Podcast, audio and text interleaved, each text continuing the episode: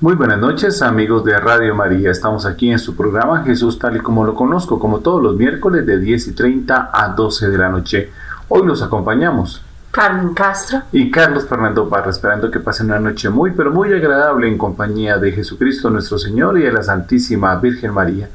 Esta noche vamos a hablar del tema tener o no tener hijos. Bueno, no se desprendan aquí de Radio María, una sola radio, una sola misión.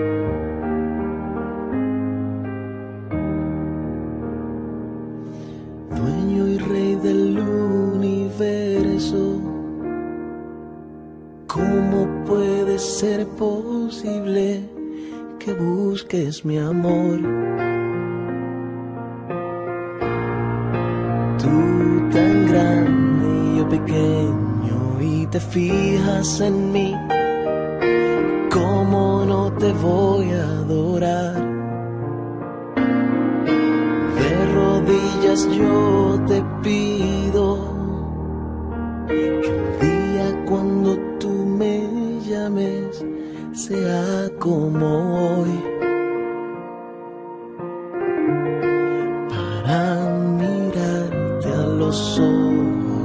poderte decir que como no te voy a adorar.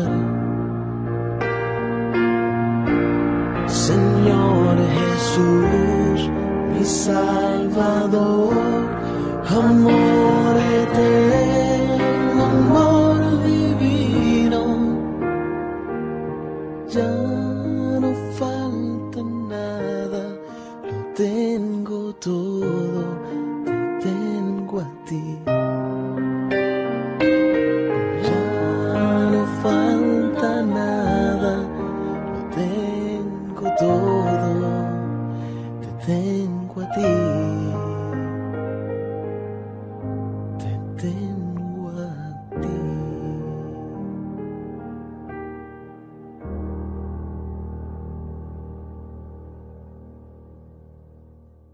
Continuamos aquí en Jesús tal y como lo conozco, hablando del tema de tener o no tener hijos aquí en Radio María Colombia. Vamos a iniciar con un artículo de católico.net eh, del padre Felipe Santos. Tener o no tener hijos. Vivíamos nuestro matrimonio un tanto anodino. Nos faltaban los hijos y no tanto como una prolongación de nuestro nombre, sino como algo especial entre nosotros dos. Circulan hoy teorías de que los hijos son un estorbo, que te impiden vivir como soltero o unido a una o a uno, sin la problemática que acarrean los niños. Alguna de esta gente prefiere coches o electrodomésticos antes que tener hijos. o al menos así lo dice la experiencia. Si acaso uno, el sueldo no llega para más. ¿Dónde expandir y derramar todo el cauce de amor que hay en el corazón? ¿En los cacharros? ¿En el bienestar a solas? ¿No sabes que estás hecho para amar y dejarte amar? Nuestros cuerpos no solamente están hechos para placer sexual, sino para vivir y dar vida. A lo largo de este texto intentamos que veas reflejado en alguno de estos puntos de vista. Cada uno de ellas está lleno de confidencias de padres y de jóvenes, confirmadas muchas veces por testimonios de personas que viven a pleno pulmón la realidad enormemente del grande del amor. Tu cuerpo compañero inseparable de ruta, es una obra maestra de la creación. Ámalo como merece. Mira despacio la vida de un niño. Es un misterio que nos fascina. Siente loco o loca de contento por la belleza sin par de tu cuerpo. Qué pena que su energía sexual, sin medida y sin que llegues a ser dueño de su realidad, Conoces a la gente que por no saberse dominar ha contraído SIDA. Tagore tiene unas palabras muy dignas que deberías tenerlas en cuenta. De la sobreabundancia del amor nace la castidad. Por tanto, amigo o amiga, quien ama poco sabe lo que le va a costar mucho, mantener a raya su sexualidad. Hay que tener amor a, los sidosos pero también es verdad que si hubieran amado más, posiblemente no hubieran contraído la terrible enfermedad, porque no intentaron interiorizar el sexo dentro de la atmósfera vivificante del amor. Tener hijos, ¿para qué? Uno de los interrogantes que asoman como cuchillos de muerte por la mente de muchas parejas es el pensamiento de tener o no tener hijos. Es una novedad de nuestros días antes no se pensaba mucho las cuestiones económicas. Hoy aparecen estas como fundamentos y cimientos esenciales de la casa o del hogar. Es mejor no tenerlos porque complican la vida y por supuesto tenerlos tarde. Esto es un error porque cuanto más tarde se tengan, se tienen también menos paciencia para educarlos y dedicarles a gusto el tiempo que merecen. Quienes anhelan vivir unos años como una continuada luna de miel cuando quieren llenar su vacío con un niño, adoptan un extranjero necesitado.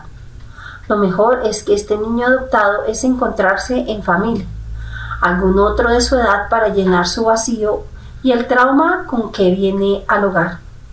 También existen parejas que, en lugar de aceptar un hijo más en casa, abortan para quitarse de en medio una boca menos. Dura y espantosa realidad. Cada día la sociedad civilizada te enseña medios y métodos para tener o no tener hijos. Hay confusión en muchas mentes y turbación en muchos corazones, y se preguntan, ya no se sabe qué es el hombre, el amor, la vida y el cuerpo. Se habla de preservativos como paliativos. ¿Por qué no se habla mejor, aunque esto sea ir en contracorriente, de preservar el amor y la vida? Durante todo el proceso de tu carrera, antes de casarte y ahora de casado, debes saber que tu asignatura pendiente es siempre el amor vivido a toda profundidad. Y si se aborta, se está haciendo simplemente algo horroroso, defender la muerte contra la vida. Si quieres restituir la vida a tu cuerpo, tienes que amar. Amor sin verdad es puro filtreo. Verdad sin amor es vaciedad. La verdad es el magnesio del amor y el amor el calcio de la vida. Tener hijos es la misión más importante después de amarnos en profundidad. ¿Qué le podéis dar a vuestro matrimonio? Aunque la comparación no valga mucho, sin embargo te la digo. ¿Plantas una cepa de viña para que no te dé fruto? ¿Compras un coche para ir andando a todas partes? Si te has casado por amor y no por simple ejercicio de tu sexualidad, como consecuencia tendrás hijos, el mejor fruto e indicativo de que amas.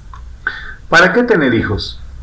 Habrás oído esta afirmación cuando paseas tranquilo por la alameda o cuando estás de tertulia con tus amigos. Hoy se dice que sin matrimonio la humanidad se destruye. El sexo es para divertirse, pero también habrás escuchado lo contrario. Hoy el matrimonio es para vivir el amor y servir a la vida. Este heroísmo es la verdadera respuesta al simple y falso erotismo o pornografía. Para el que se supone en ti un don inapreciable del amor elevado a la sublimidad, que de transmitir vida a otros seres. Si no amas, la vida te importa un pimiento. Lo que buscabas como remedio de tu sexualidad se va apagando poco a poco y terminas frustrado y desilusionado. ¿Sabes por qué? Porque no has ido al matrimonio por amor gratuito desinteresado. Al contrario, has ido con tu egoísmo a cuestas. Y aquí entonces nos surgen ciertas preguntas para el diálogo. ¿Conoces a matrimonios que se amen de verdad y que no tengan hijos? ¿Puede ser un estorbo el hijo si hay amor? ¿Vas a contracorriente de la opinión pública en este tema? ¿Vives la castidad incluso en tu matrimonio? ¿Te resignas a adoptar un niño porque te ha dado miedo hacerlo de tus entrañas de amor? Este texto, estos, estas preguntas nos tienen que llevar a nosotros a a profundizar mucho más el tema de la noche de hoy, el tener o no tener hijos. Esto lo hemos tomado de el artículo de catholic.net. Y el Papa Francisco nos dice lo siguiente. Los padres que se enfrentan a todos los desafíos por sus hijos son héroes. Esta es una entrevista del Papa Francisco con los medios de comunicación del Vaticano sobre la paternidad y el testimonio de San José, ejemplo de fuerza y ternura para los padres de hoy. Escrito por Andrea Monda y Alexandro Guisotti. El año especial sobre San José concluyó el pasado 8 de diciembre, pero la atención y el amor del Papa Francisco por este santo no se han concluido.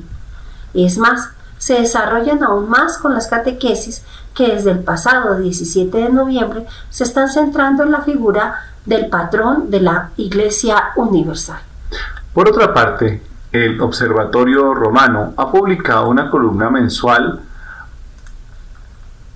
a lo largo de todo 2021 y que también ha recogido el portal de Vatican News sobre la Patris Corde, dedicado cada número en un capítulo a la carta apostólica sobre San José. Obviamente este artículo está escrito hacia, hacia esa época, hace dos años. Esta columna, que ha hablado de padres, pero también de hijos y de madres en diálogo ideal con el esposo de María, ha suscitado en nosotros el deseo de poder confrontarnos con el Papa precisamente sobre el tema de la paternidad en sus diversas facetas, desafíos y complejidades.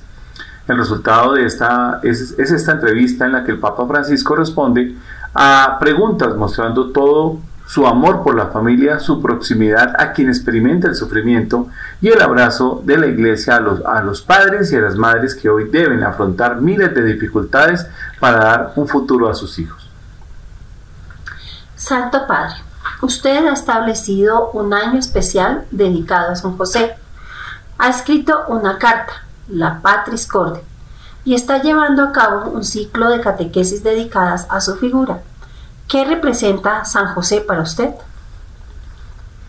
Nunca he escondido la sintonía que siento hacia la figura de San José. Creo que esto viene de mi infancia, de mi formación. Desde siempre he cultivado una devoción especial por San José porque creo que su figura representa, de manera hermosa y especial, lo que debería ser la fe cristiana para cada uno de nosotros. José, de hecho, es un hombre normal y su santidad consiste precisamente en haberse convertido en santo a través de las circunstancias buenas y malas que ha debido vivir y afrontar. No podemos tampoco esconder que a San José lo encontramos en el Evangelio, sobre todo en los relatos de Mateo y Lucas, como protagonista importante de los inicios de la historia de la salvación. En efecto, los acontecimientos que rodearon el nacimiento de Jesús fueron acontecimientos difíciles, llenos de obstáculos, de problemas, de persecuciones, de oscuridad y Dios, para ir al encuentro de su Hijo que nacía en el mundo y le colocaba al lado de María y José. Si María es aquella que dio al mundo el verbo hecho carne, José es aquel que lo defendió, que lo protegió, que lo alimentó, que lo hizo crecer. En él podremos decir que está el hombre de los tiempos difíciles, el hombre concreto, el hombre que sabe asumir la responsabilidad. En este sentido, en San José se unen dos características. Por una parte, su fuerte espiritual se traduce en el Evangelio a través de los relatos de los sueños. Estos relatos atestiguan la capacidad de José para escuchar a Dios que habla en su corazón. Solo una persona que reza, que tiene una intensa vida espiritual, puede tener también la capacidad de distinguir la voz de Dios en medio de las muchas voces que nos habitan. Junto a esta característica, después hay otra. José es el hombre concreto, es decir, el hombre que afronta los problemas con extrema practicidad y frente a las dificultades y los obstáculos no asume nunca la posición del victimismo. En cambio, se sitúa siempre en la perspectiva de reaccionar, de corresponder, de fiarse de Dios y de encontrar una solución de manera creativa. Esta atención renovada a San José en este momento de prueba tan grande asume un significado particular. El tiempo que estamos viviendo es un tiempo difícil, marcado por la pandemia del coronavirus.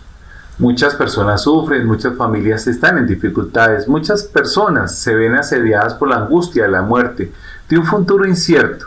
He pensado que precisamente en un tiempo tan difícil necesitamos a alguien que nos pueda animar, ayudarnos, a inspirarnos, para entender cuál es el modo, cuál es el modo juntos para saber afrontar estos momentos de oscuridad. José es un testimonio luminoso en tiempos oscuros. Y aquí porque era justo darle espacio en este tiempo para poder volver a encontrarlo en el camino. Su ministerio petrino inició precisamente el 19 de marzo día de la fiesta de San José. El Papa contesta, he considerado siempre una delicadeza del cielo poder iniciar mi ministerio petrino el 19 de marzo. Creo que, de algún modo, San José me ha querido decir que continuará ayudándome, que continuará ayudándome, estando junto a mí y yo podría continuar pensando en él como un amigo al quien dirigirme, al quien confiarme, al que pedir que intercede y rece por mí. Pero ciertamente esta relación que se da por la comunión de los santos no solo me está reservada a mí, creo que puede ser de ayuda para muchos. Por eso espero que el año dedicado a San José haya llevado a muchos cristianos a redescubrir el profundo valor de la comunión de los santos, que no es una comunión abstracta, sino una comunión concreta que se expresa en una relación concreta y que tiene consecuencias concretas. La columna sobre la Patris Corde, organizada por nuestro periódico durante el año especial dedicado a San José, hemos enlazado la vida del santo con la de los padres, pero también con la de los hijos de hoy. ¿Qué pueden recibir del diálogo con San José los hijos de hoy? Es decir, los padres del mañana. No se nace padres, pero ciertamente todos nacemos hijos. Esto es la primera cosa que debemos considerar, es decir, cada uno de nosotros más allá de lo que la vida le ha reservado, sobre todo un hijo, ha estado confiado a alguien, proviene de una relación importante que lo ha hecho crecer y que lo ha condicionado en el bien o en el mal. Tener esta relación y reconocer su importancia en la propia vida significa comprender que un día, cuando tengamos la responsabilidad de la vida de alguien, es decir, cuando debamos ejercer la paternidad, llevaremos con nosotros sobre todo la experiencia que hemos hecho personalmente. Y es importante entonces poder reflexionar sobre esta experiencia personal para no repetir los mismos errores y para atesorar las cosas hermosas que hemos vivido. Estoy convencido de que la relación de paternidad que José tenía con Jesús ha influenciado tanto su vida hasta el punto de que la futura predicación de Jesús está plena de de imágenes y referencias tomadas precisamente del imaginario paterno. Jesús, por ejemplo, dice que Dios es Padre y no puede dejarnos indiferentes esta afirmación, especialmente si pensamos en que ha sido su personal experiencia humana de paternidad. Esto significa que José lo ha hecho tan bien como padre que Jesús encuentra en el amor y la paternidad de este hombre la referencia más hermosa para dar a Dios. Podríamos decir que los hijos de hoy, que se convertirán en los padres del mañana, deberían preguntarse qué padres han tenido y qué padres quieren ser. No deben dejar que su papel paternal sea el resultado de la casualidad o simplemente de la consecuencia de una experiencia pasada, sino que deben decidir consistentemente de qué modo amar a alguien y de qué modo responsabilizarse de alguien. En el último capítulo de Patris Corde se habla de José como padre en la sombra, un padre que sabe estar presente, pero dejando al hijo libre para crecer.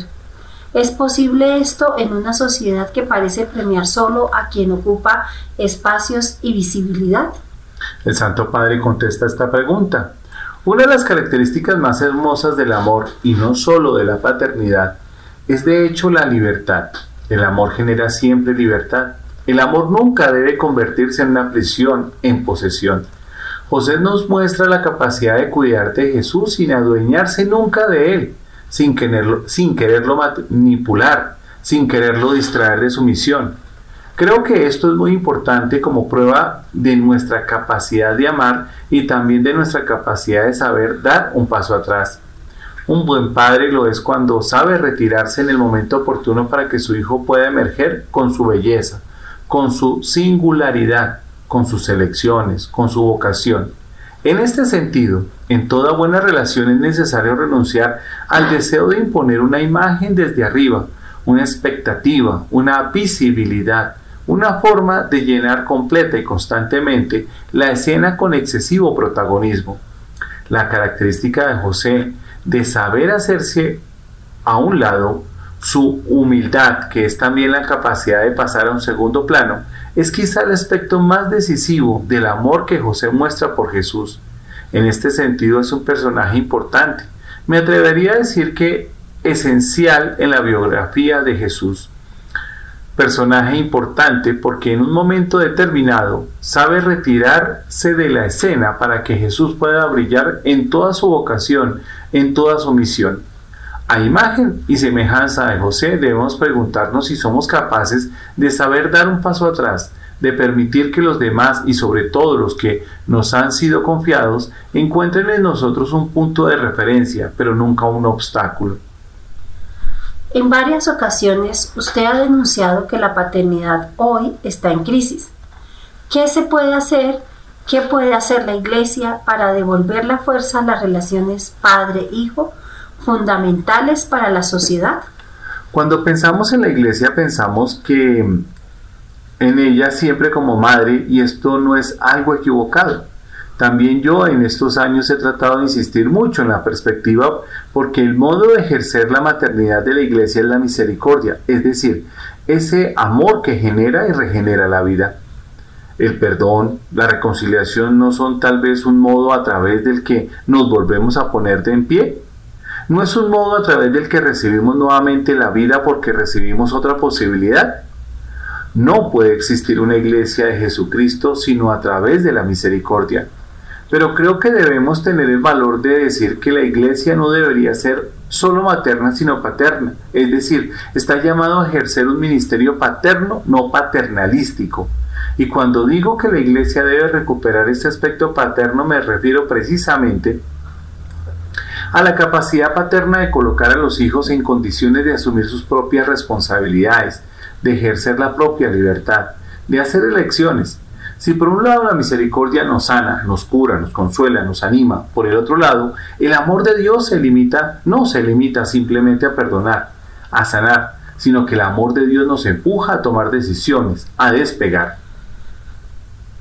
A veces el miedo, más aún en este tiempo de pandemia, parece paralizar este impulso.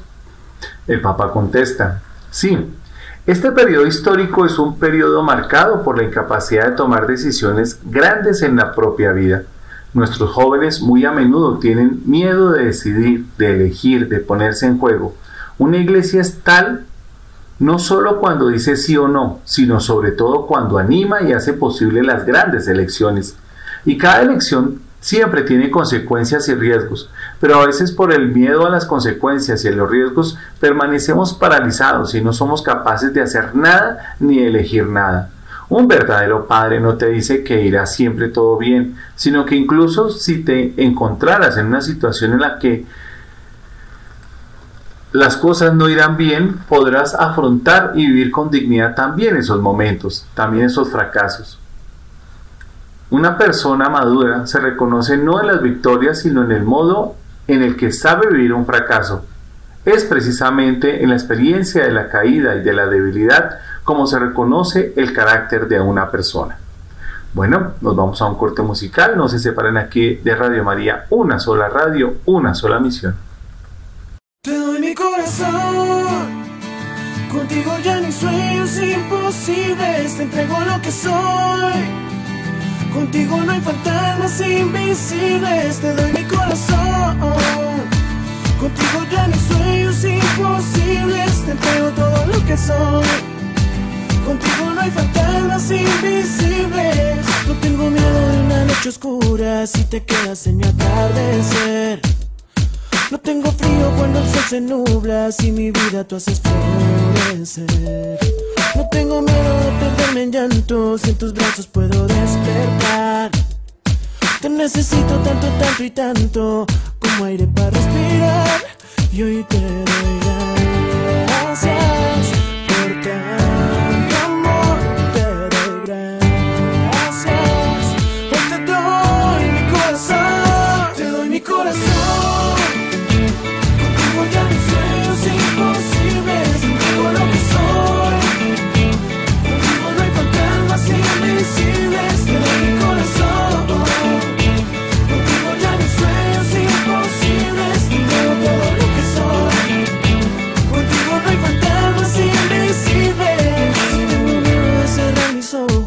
los tuyos puedo descansar.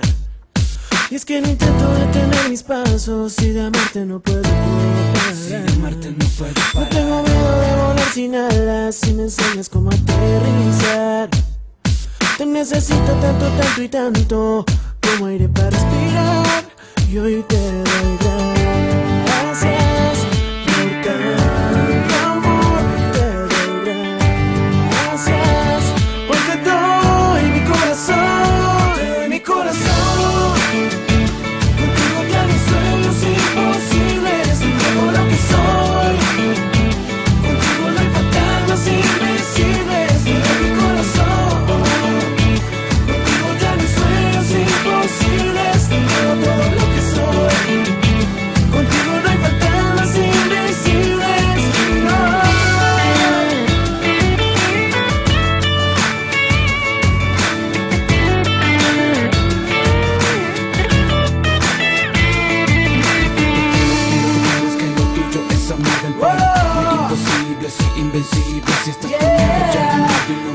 triste Es que tu amor me hace libre. Y hoy te gracias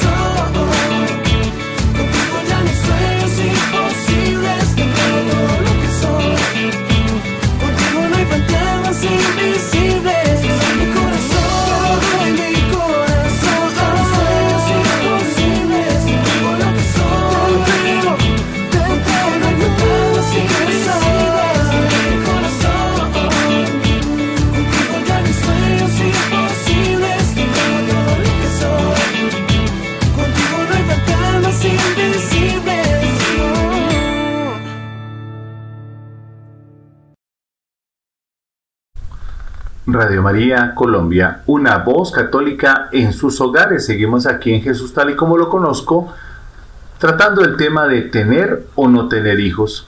Y en el bloque anterior estábamos eh, leyendo una entrevista que le hizo Vatican News al Papa Francisco sobre este tema. Y vamos a leer las dos últimas respuestas del Padre, del Papa sobre este tema. Para usted es muy importante la paternidad espiritual. ¿Los sacerdotes cómo pueden ser padres?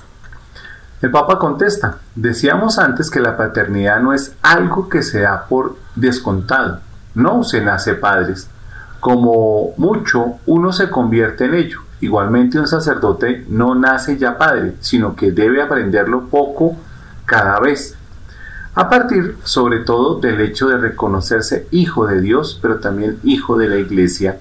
Y la iglesia no es un concepto abstracto, es siempre el rostro de alguien, una situación concreta, algo a lo que podemos dar un nombre bien preciso. Nuestra fe cristiana no es algo que siempre hemos recibido a través de una relación con alguien. La, fe cristiana no es algo que se puede aprender en libros o en un simple razonamiento, sino que es siempre un pasaje existencial que pasa por las relaciones. Así nuestra experiencia de fe surge siempre del testimonio de alguien. Por tanto, debemos preguntarnos cómo vivimos nuestra gratitud hacia estas personas y sobre todo si conservamos la capacidad crítica de saber distinguir lo que no es bueno que ha pasado a través de ellas. La vida espiritual no es diversa de la vida humana. Ser un buen padre, humanamente hablando, es tal porque ayuda al hijo a convertirse en sí mismo, haciendo posible su libertad y empujándole a grandes decisiones. De igual modo, un buen padre espiritual lo es cuando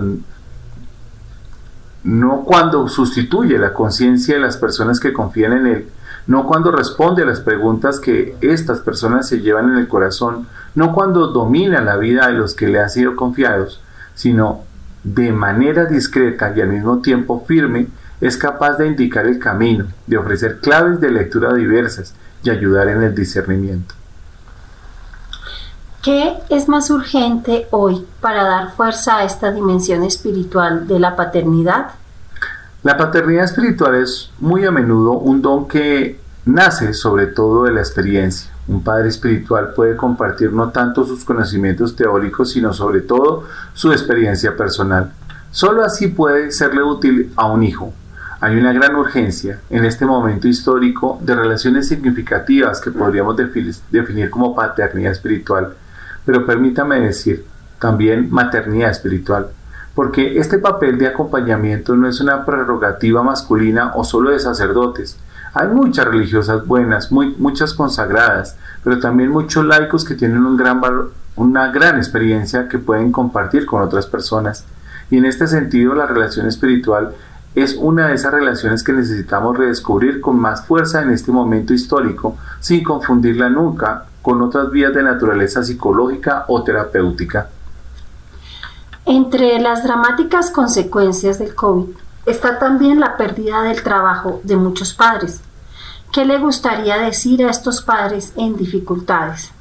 Siento muy cercano el drama de esas familias, de esos padres y de esas madres que están viviendo una particular dificultad, agravada sobre todo a causa de la pandemia.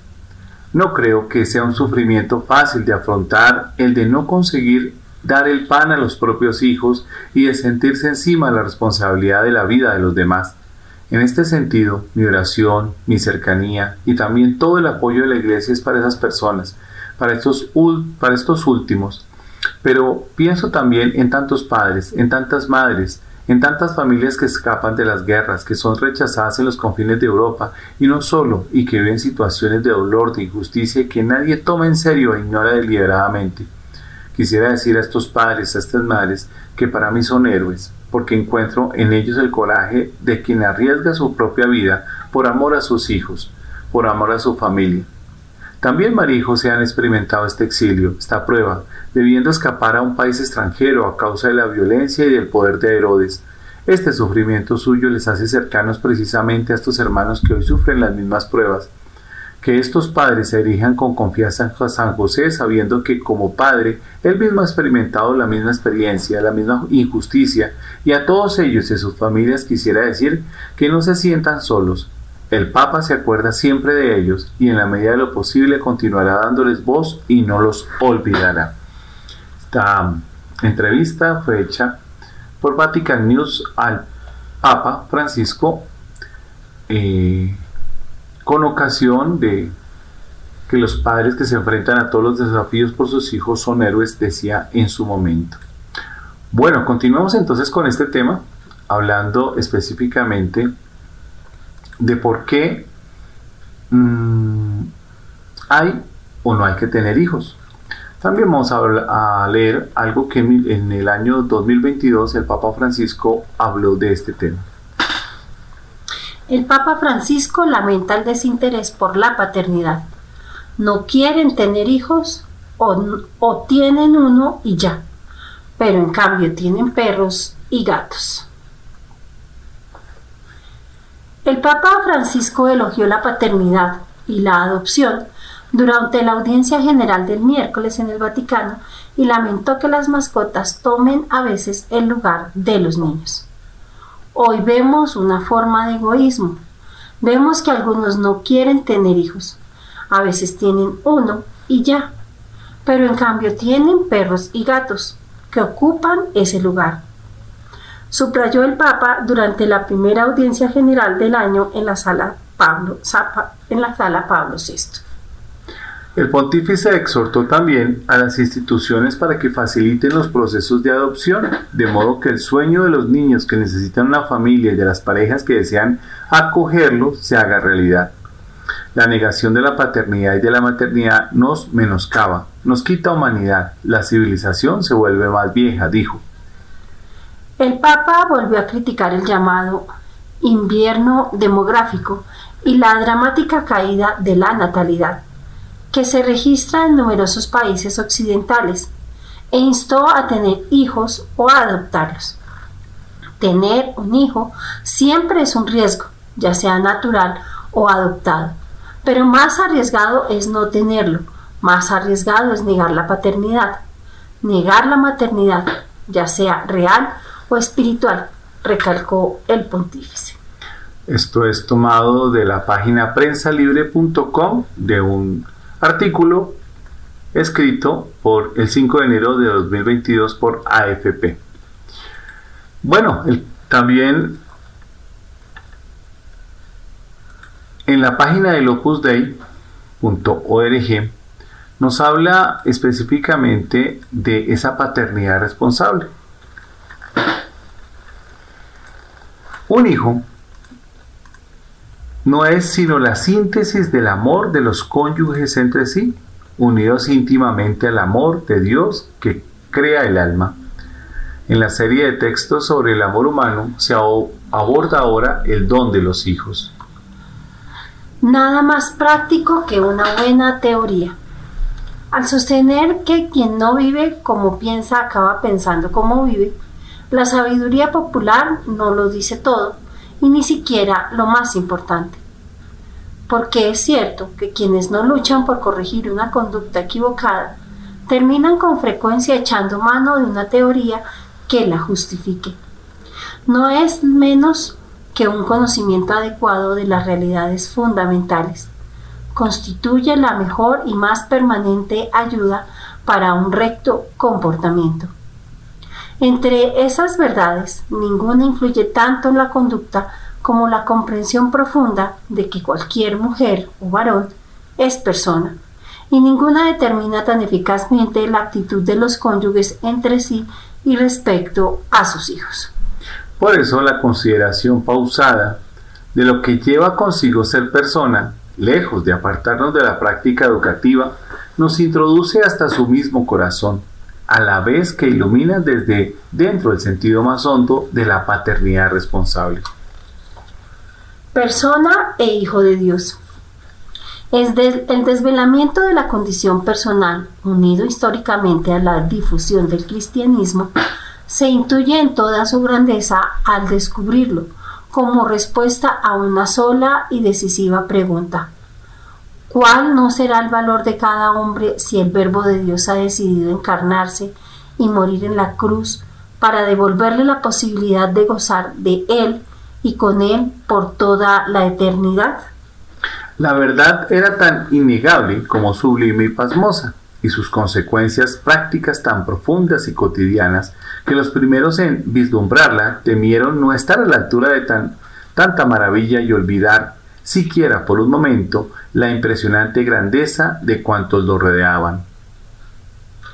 Quisieron asegurar entonces que el mismo vocablo con que se referían a ellos trajera a su mente la valía casi infinita de cualquier varón o mujer, de cada uno de todos.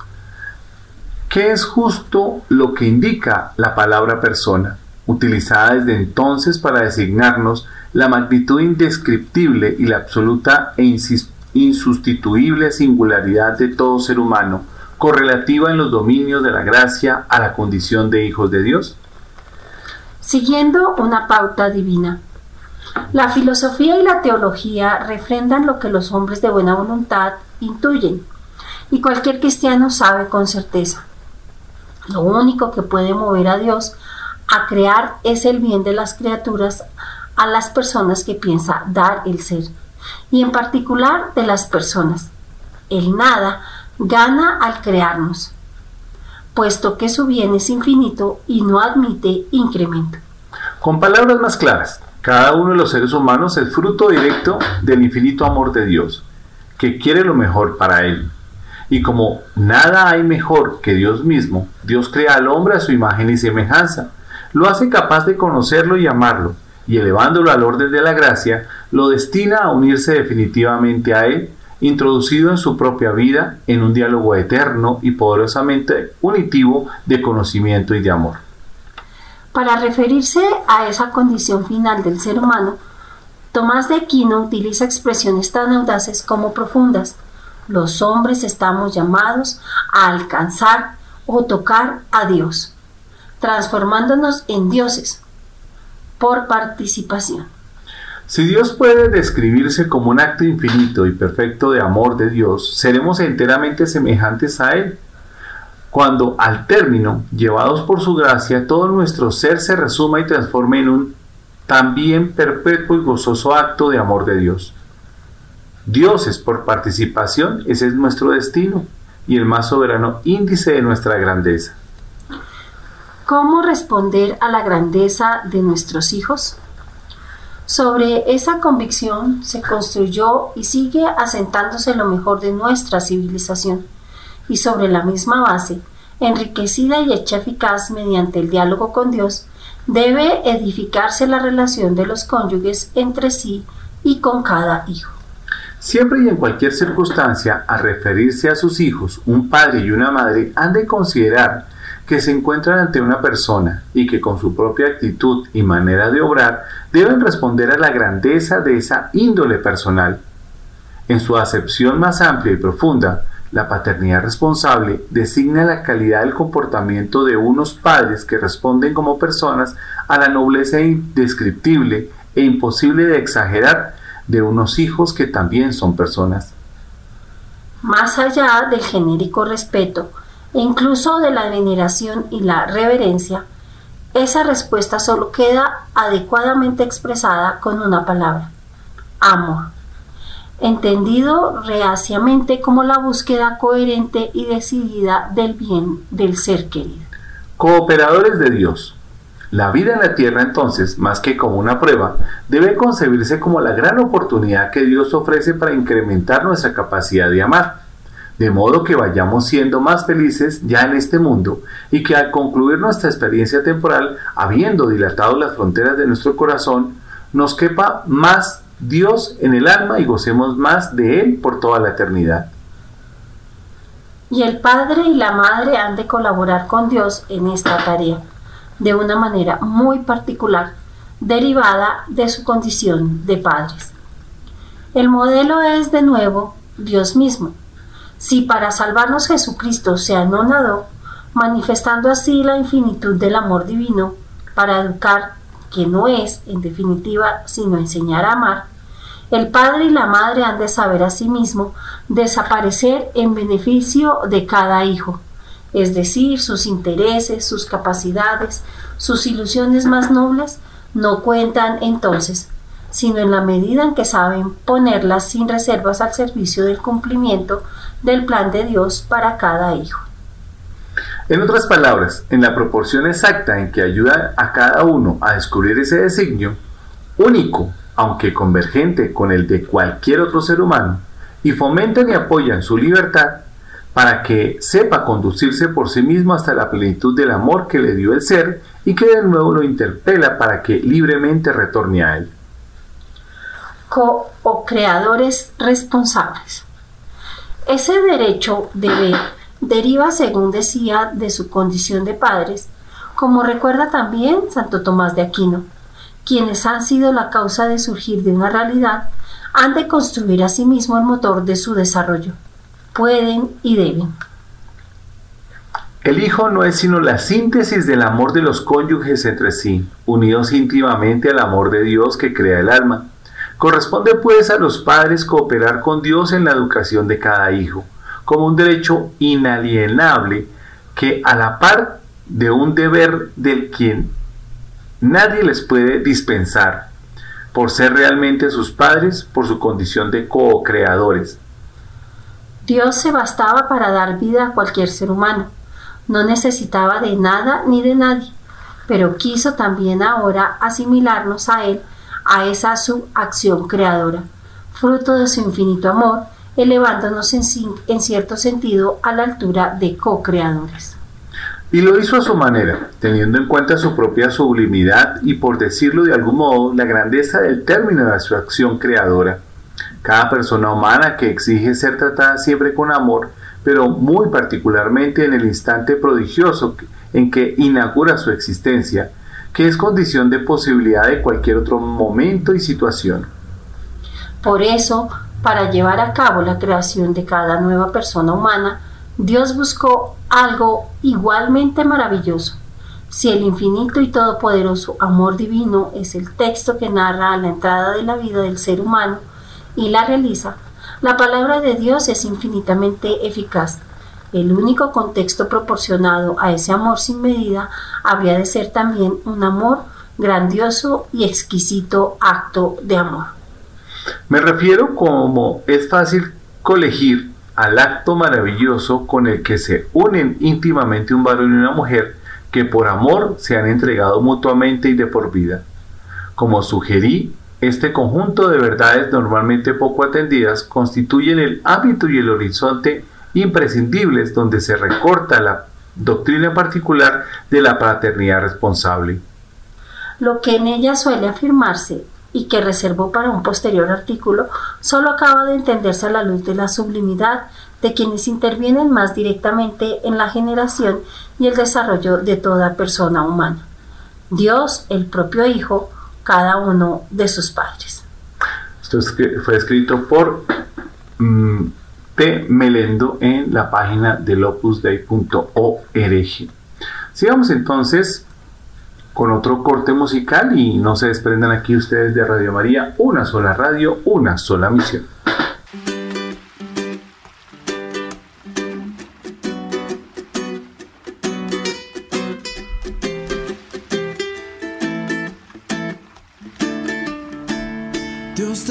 también.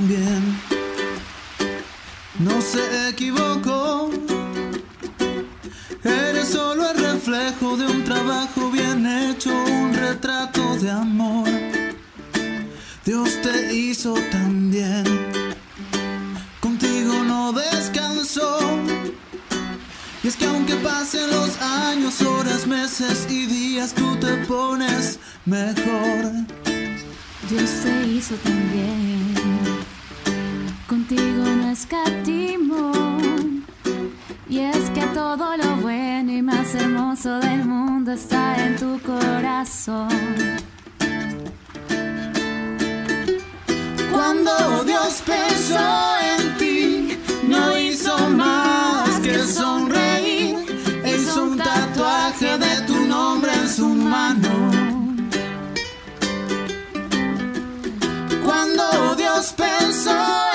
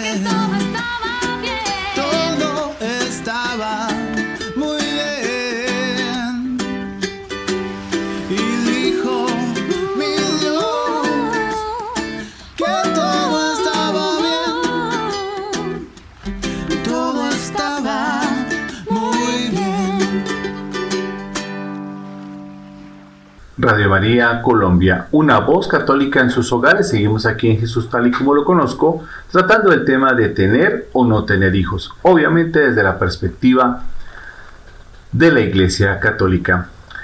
Seguimos con un artículo del opusdei.org, escrito en el 2016, sobre el tema de bien de los hijos, la paternidad responsable y trata en una primera instancia sobre la persona del hijo.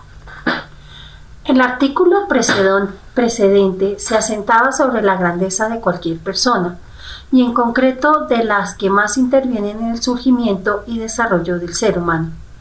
Ahora, al ceñir nuestro tema la procreación, pasa a primerísimo plano la realidad del hijo, que de ordinario determina los diversos comportamientos al respecto. Y así, en el fondo de la actitud incondicional a favor de la vida humana, late la capacidad de apreciar que el hijo, por su sublime condición personal y al margen de cualquier otra circunstancia, goza de un valor inestimable, de una bondad constitutiva que nunca cabría exagerar. Analógicamente, en el repudio de una nueva vida se esconde sutil e inconscientemente la consideración, difusa pero operativa, de que el hijo es un mal. Un convencimiento cuya enunciación explica, provoca, explícita, provoca estupor y rechazo, pero fácil de comprender al considerar los valores que dominan nuestra cultura. Lo útil. Una mirada atenta a lo real permite distinguir tres tipos de bienes o mejor tres aspectos o dimensiones del bien. Los bienes útiles son los de, la, de categoría, tienen su bondad doblemente fuera de sí, en la realidad para la que sirven y de manera definitiva en quienes quieren lo que esos instrumentos hacen posibles. De ahí que sin sufrir la, mejor, la menor alteración dejen de valer cuando ya no existe o cuando nadie quiere aquello para lo que servían, sin cambiar ni deteriorarse.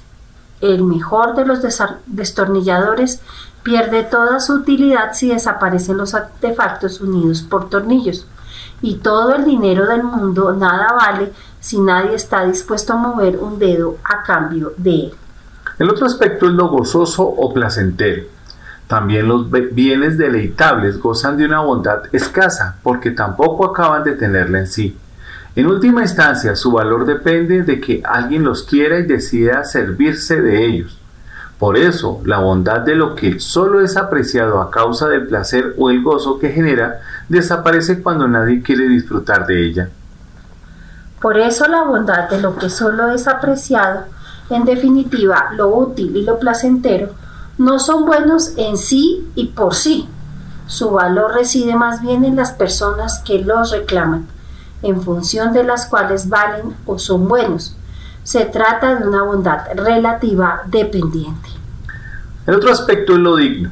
La persona, por el contrario, es un bien digno o absoluto.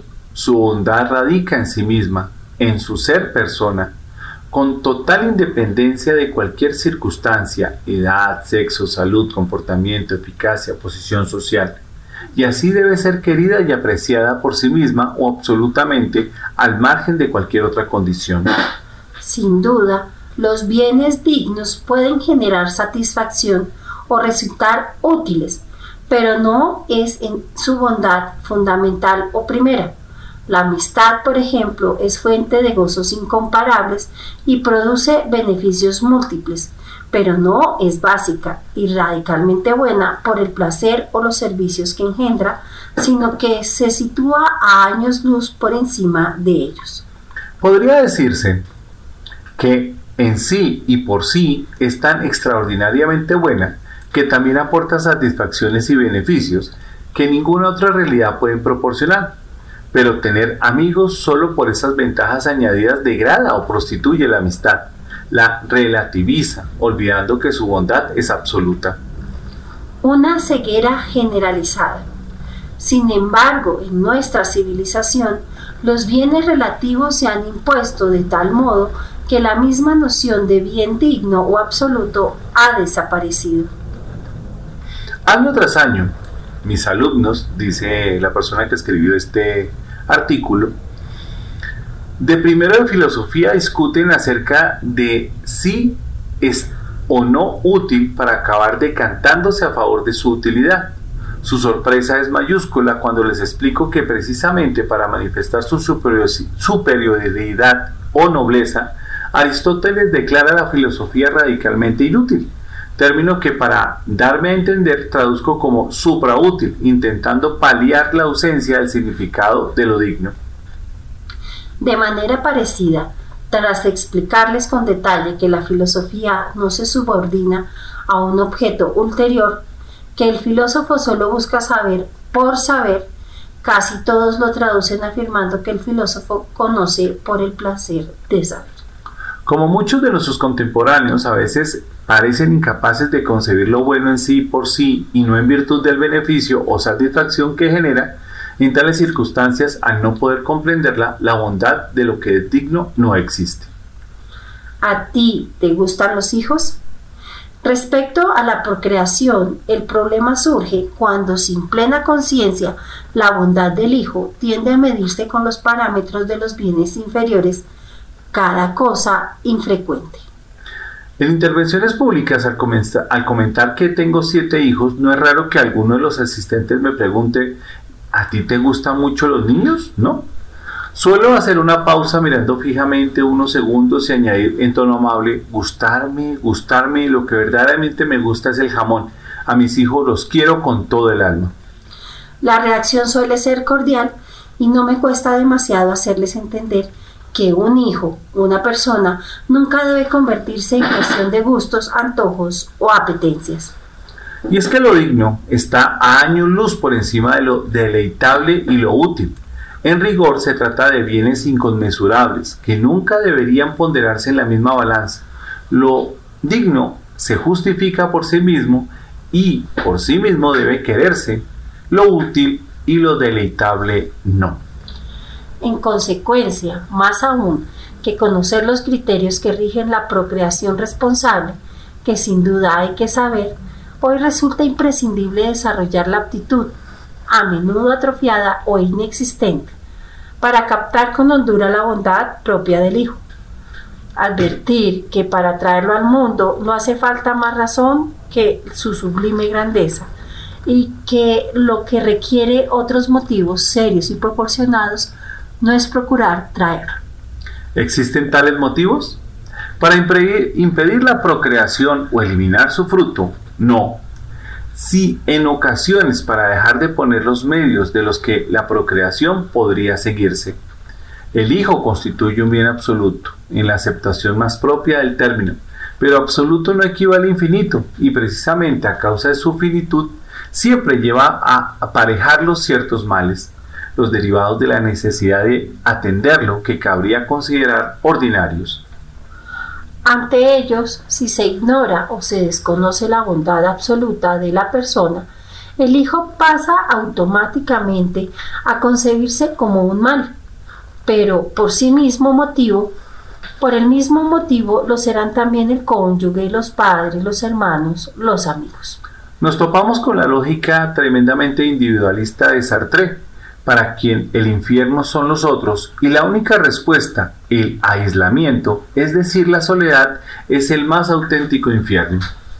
La exclusión de lo digno desemboca inevitablemente en una aporía, en un camino ciego sin salida. Por el contrario, El reconocimiento del Hijo como bien absoluto relativiza estos males inevitables y los transforma en ocasión de crecimiento personal. Inconvenientes graves o extraordinarios. Solo los que ponen en juego a otras u otras personas, peligro sería para la madre gestante o para la subsistencia de la familia, cargas que la salud física o psíquica de los padres aconseja no asumir. En tales circunstancias la situación cambia y también debe modificarse la actitud y el comportamiento de los posibles padres. El criterio de fondo es el que rige toda actuación moral Hace el bien y evita el mal, con las exigencias propias de cada miembro de este enunciado. Hacer el bien constituye el más básico, fundamental y gozoso deber del ser humano. Pero nadie está obligado a poner por obra todos los bienes que en abstracto pudiera realizar. Entre otros motivos porque al optar por uno de ellos, una profesión en estado civil tendrá forzosamente que desatender todos los bienes alternativos que en tales circunstancias podría escoger y llevar a cabo. Por el contrario, nunca está permitido querer positivamente un mal o impedir también mediante una acción encaminada directamente a ello un bien. El imperativo de evitar el mal con el que se completa la faceta afirmativa de la ética no admite excepciones. De nuevo, la bondad del Hijo. Hemos realizado estas reflexiones teniendo en el horizonte sobre todo la grandeza de la persona de los hijos, según afirma el Catecismo de la Iglesia Católica en su numeral 1652, citando a su vez al Vaticano II, son el don más excelente del matrimonio y contribuyen grandemente al bien de sus padres. Apoyados precisamente en esta bondad íntima constitutiva que nunca cabría exagerar en lo que atañe a la procreación, conviene distinguir dos comportamientos opuestos y conocer el principio que permite distinguirlos. A. Si existen causas proporcionadas, es moralmente lícito no querer hacer lo necesario para una nueva concepción, aunque nunca con intención anticonceptiva, sino meramente no conceptiva. Con otras palabras, está permitido dejar de querer la procreación de un nuevo hijo y dejar de actuar en favor de ella. B. Pero nunca será moralmente legítimo poner activamente impedimentos para que el hijo llegue a la vida. Anti o contraconcepción. Pues eso equivaldría a querer positivamente un mal, que no exista la nueva criatura, y a obrar en consecuencia. Es la profunda diferencia que separa la anticoncepción del uso adecuado de los métodos naturales, divergencia que pese a la habitual denominación no es solo ni mucho menos cuestión de métodos. En definitiva, el criterio de fondo sigue siendo la bondad absoluta del Hijo, quienes por razones graves deciden dejar de poner los medios para una nueva concepción, han de seguir considerando al Hijo posible como un gran bien, pero que no buscarán a causa de su condición actual. No hacen nada positivo que se oponga a la concepción, pero se abstienen de poner los medios para que un nuevo ser humano reciba la existencia. Y si al margen de su voluntad Dios los bendijera con otro hijo, lo aceptarían sin reserva, confiando en la infinita bondad y omnipotencia divina. Las familias numerosas. Finalmente, la consideración de la grandeza constitutiva de cada hijo ayuda a entender, como asimismo recuerda el catecismo, que la Sagrada Escritura y la práctica tradicional de la Iglesia vean en las familias numerosas como un signo de la bendición divina y de la generosidad de los padres. Ciertamente existen matrimonios a los que Dios concede pocos hijos o a los que no otorga descendencia, pidiéndole entonces que encauce su capacidad conjunta de amar hacia el bien de otras personas, pero también por lo que implica de generosidad la creación y el cuidado de una familia numerosa, si tal fuera la voluntad de Dios, es una garantía de felicidad y de eficacia sobrenatural. Como afirmaba el Papa Benedicto XVI, y quizá de manera particular en el momento presente, las familias con muchos hijos constituyen un testimonio de fe, valentía y optimismo. Dan un ejemplo de generosidad y confianza en Dios. A su vez, el Papa Francisco exclamaba, Da alegría y esperanza ver tantas familias numerosas que acogen los hijos como un verdadero don de Dios. Por otro lado, en bastantes ocasiones Dios bendice la generosidad de sus padres, suscitando entre sus hijos decisiones de entrega plenas a Jesucristo y deseos de traer también ellos al mundo numerosos hijos. Son familias que están llenas de vitalidad humana y sobrenatural. Además, al llegar a la vejez, los padres se verán de ordinario rodeados del afecto de sus hijos y de los hijos de sus hijos. Esto es tomado de la página del opusdei.org y escrito por Tomás Mele, Melendo. Bueno, yo creo que esta esta reflexión nos lleva eh, desde la perspectiva que pues muchas veces nosotros nos enfocamos en proyectos sobre qué vamos a estudiar, hasta dónde vamos a llegar, cuánto vamos a viajar. Y de pronto eso es lo que las generaciones de hoy en día quieren, disfrutar la vida de una manera totalmente diferente, sin tener ningún tipo de responsabilidad hacia otro ser humano o hacia ciertas circunstancias que le impidan eh, desarrollarse como, como profesional, como todo lo demás.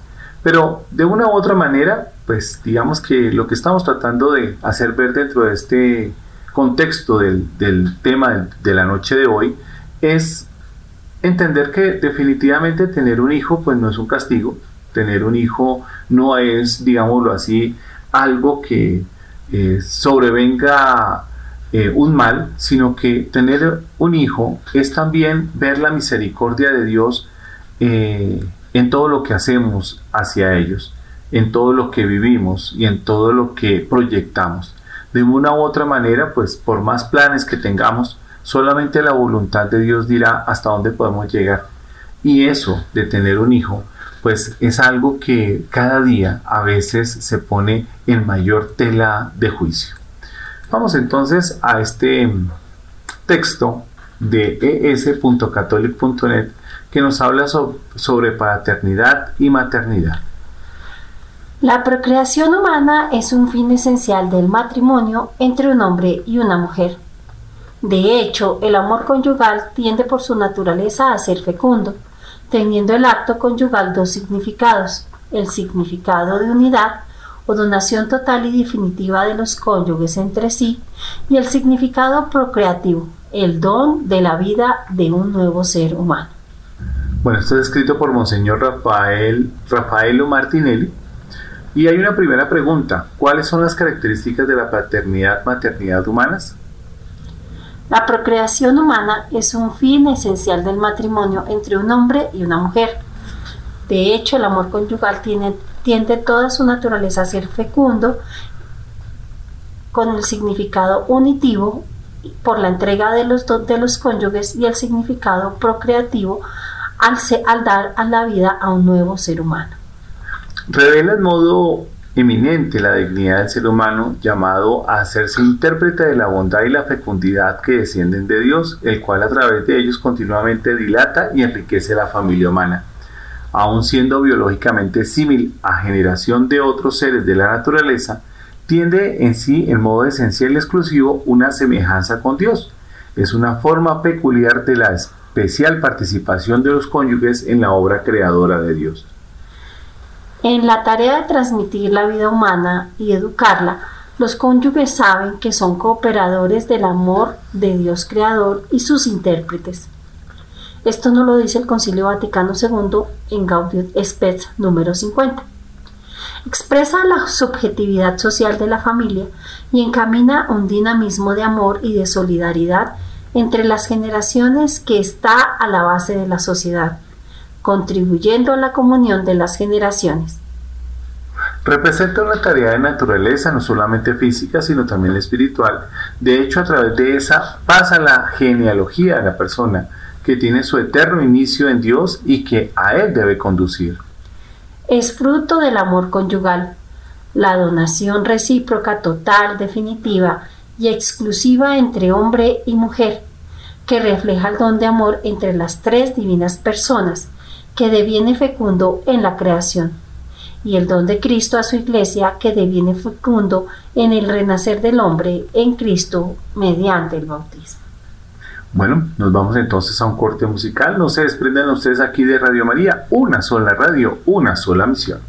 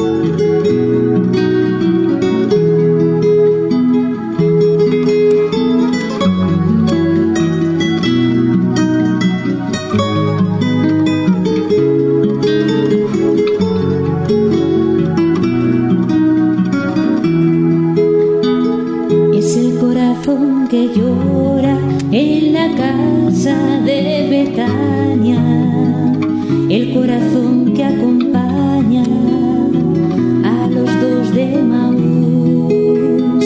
Es el corazón que al joven rico amó con la mirada, el que a Pedro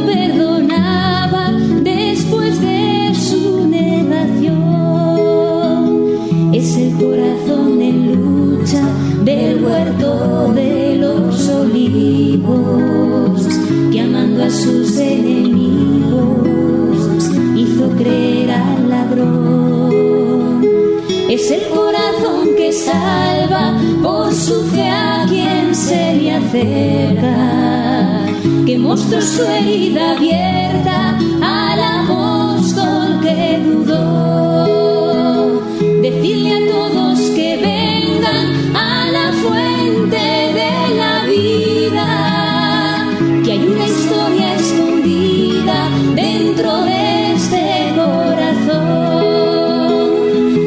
Decirles que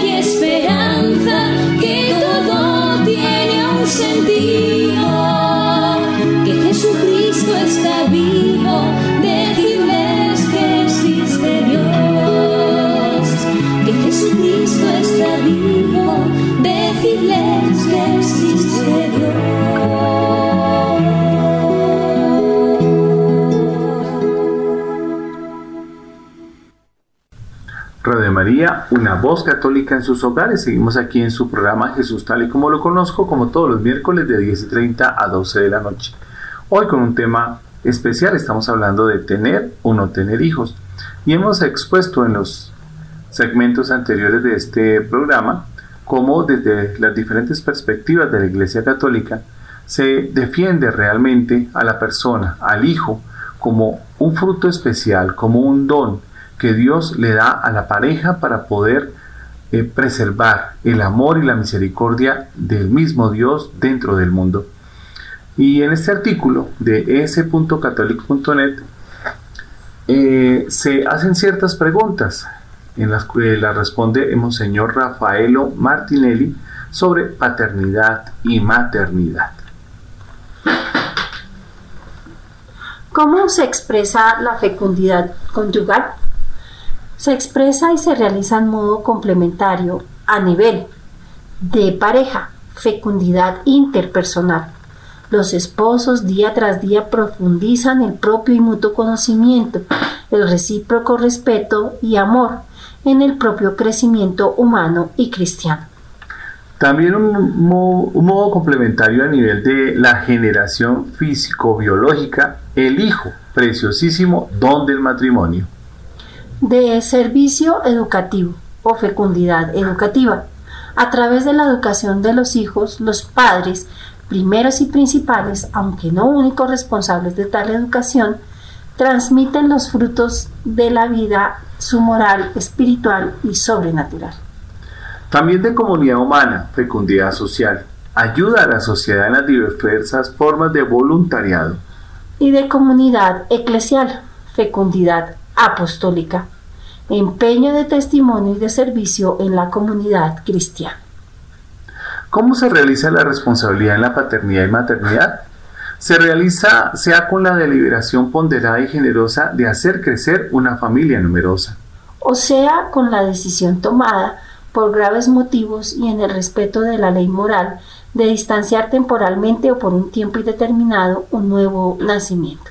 En uno y en otro caso, los esposos cristianos se ponen la pregunta fundamental. ¿Corresponde a la voluntad de Dios nuestra decisión de dar o no dar la vida a una nueva criatura? ¿Qué desea Dios en relación a nosotros en este momento? ¿Cómo se debe considerar el Hijo? El Hijo es un ser humano creado a imagen y semejanza de Dios. El don, el don más grande del matrimonio. Es un don de sí por parte del Hijo a los hermanos y a las hermanas, a los padres y a la familia entera. Su vida deviene don para los mismos donadores de la vida reflejo viviente y signo permanente del amor de la unidad conyugal. ¿Existe el derecho a tener un hijo? No existe ningún derecho a tener un hijo. En tal caso, el hijo sería considerado como objeto de propiedad. Existe en cambio el derecho del hijo a ser el fruto del acto específico del amor conyugal de sus padres y también su derecho a ser respetado como persona desde el momento de su concepción. ¿Cuándo es moral la regulación de los nacimientos? Cuando es ejercida por los esposos por motivos válidos y con métodos conforme a lo moral. En su línea de conducta, los cónyuges cristianos deben ser conscientes de que no pueden proceder a su arbitrio, sino que deben siempre regirse con una conciencia conforme a la ley divina misma, dóciles al magisterio de la Iglesia que interpreta de modo auténtico aquella ley a la luz del Evangelio. ¿De qué cosa deben tener cuenta los esposos para realizar responsablemente la paternidad y maternidad? Los esposos deben tener en cuenta de las propias condiciones humanas, físicas, afectivas, espirituales y económicas. De los hijos ya nacidos o que nacerán, de la propia familia, de la sociedad, de una visión positiva de la vida y de una actitud de apertura y de servicio a la misma, aun cuando por serios motivos y en el respeto de la ley moral, los cónyuges elijan distanciar temporalmente o por un tiempo indeterminado un nuevo nacimiento. También de la providencia divina y de las condiciones de vida del propio tiempo, tanto en el aspecto material como espiritual de la escala de valores y del bien de la comunidad familiar, de la sociedad temporal y de la Iglesia. Su decisión no debe ser, por tanto, fruto del egoísmo, ni debe ser condicionada por personas externas, ni mucho menos por públicas autoridades. ¿A quién le corresponde el juicio acerca del intervalo entre los nacimientos y acerca del número de hijos a procrear? Corresponde solamente a los esposos, este es un derecho inalienable de los esposos que deben ejercer delante de Dios considerando en modo sereno y ponderado los deberes hacia sí mismos, hacia los hijos ya nacidos, la familia y la sociedad. ¿Cuáles son los medios para ejercer la procreación responsable? En primer lugar, se debe rechazar como moralmente ilícitos el aborto, que es un delito abominable, la esterilización directa. Los medios anticonceptivos en sus diversas formas se debe excluir como intrínsecamente mala cualquier acción que en prevención del acto conyugal o en su realización o a nivel del desarrollo y sus consecuencias naturales se proponga como fin o como medio para impedir la procreación. Pablo VI en Human, Humanae Vitae número 14. Son moralmente aceptables la continencia periódica, y el recurso a los periodos infecundos de la mujer para cumplir el acto conyugal. ¿Cuál es la diferencia entre los medios lícitos y los medios ilícitos moralmente? Entre los casos existe una diferencia esencial. En el primer caso, los cónyuges usufructan legítimamente de una disposición natural y en el otro caso, ellos impiden el desarrollo de los procesos naturales.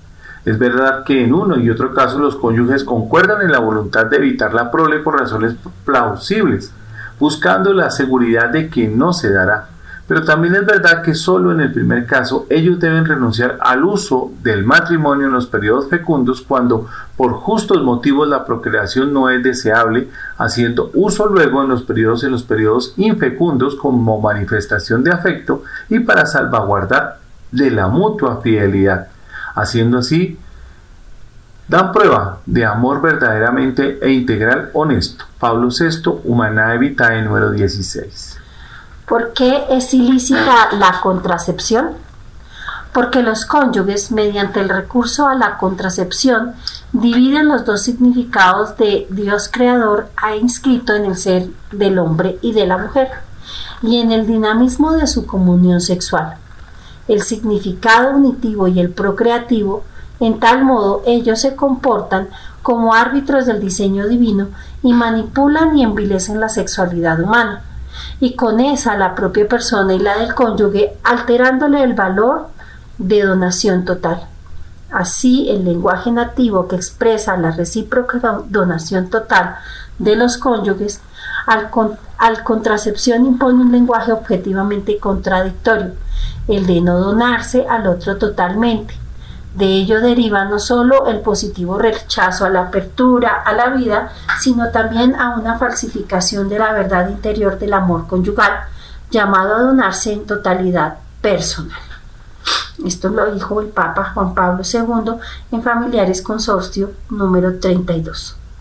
La contracepción y todavía más el aborto fundan sus raíces en una mentalidad hedonista y de responsabilizadora en relación a la sexualidad y supone un concepto egoísta de la libertad que ve en la procreación un obstáculo al desenvolvimiento de la propia personalidad. ¿Cuáles consecuencias graves causan los métodos de regulación artificial de la natalidad? Algunas consecuencias graves de estos métodos son las que Pablo VI indica en la Humanae Vitae 17 se abre una vía ancha y fácil a la infidelidad conyugal y al descenso general de la moralidad. No se necesita mucha experiencia para conocer la debilidad humana y para comprender que los hombres, los jóvenes especialmente, tan vulnerables en este punto, tienen necesidad de ser entusiasmados a ser fieles a la ley moral y no se les debe ofrecer cualquier medio fácil para eludir su observancia. Se puede también temer que el hombre, habituándose al uso de las prácticas anticonceptivas, termine por perder el respeto por la mujer y, y sin tener cuenta de su equilibrio físico y psicológico, llegue a considerarla como simple instrumento de placer egoísta y no como su compañera respetada y amada. Se piense también en el arma peligrosa que vendría así a poner en manos de las autoridades públicas descuidadas de las exigencias morales ¿Quién podría reclamar a un gobierno que aplicase a la solución de los problemas de la colectividad lo que fuese reconocido lícito a los cónyuges para la solución de un problema familiar? ¿Quién impedirá a los gobernantes de favorecer e incluso imponer a sus pueblos cada vez que los considerasen necesario el método de la anticoncepción, por ellos juzgado más eficaz? ¿Qué dice la Iglesia acerca de los métodos naturales de discernimiento de la fertilidad femenina? La Iglesia, aunque no hace suyo propio ningún método, retiene moral el recurso por válidos motivos a los métodos naturales, mediante los cuales se toma en cuenta para el uso del matrimonio los ritmos naturales de la mujer inmanentes a las funciones generativas y, así se regula la natalidad sin ofender los principios morales. Cuando los cónyuges mediante el recurso a los periodos de fecundidad respetan la conexión inseparable de los significados unitivo y procreativo de la sexualidad humana, se comportan como ministros del designio de Dios y usufructúan de la sexualidad según el dinamismo original de la donación total, sin manipulaciones ni alteraciones. Tales métodos naturales son particularmente útiles porque consienten tanto de favorecer el embarazo como de evitarlo, ayudando a acertar el periodo fértil o estéril de la mujer. Cuando se habla de regulación natural no se refiere al solo respeto del ritmo biológico, se trata más perfectamente de responder a la verdad de la persona en su íntima unión de espíritu, psique y cuerpo, unidad jamás reducible solamente a un conjunto de mecanismos biológicos. Bueno, entonces, en conclusión, realmente el tener un hijo es un don de Dios, es una gracia, es la realidad que el mismo Creador nos ha dejado a nosotros como un regalo para que podamos seguir manteniendo esa imagen de Dios dentro de esta tierra. Los hemos acompañado en la noche de hoy. Carmen Castro. Y Carlos Fernando Parra, esperando que hayan pasado una noche muy, pero muy agradable en compañía de Jesucristo nuestro Señor y de la Santísima Virgen María. No se desprendan de Radio María, una sola radio, una sola misión.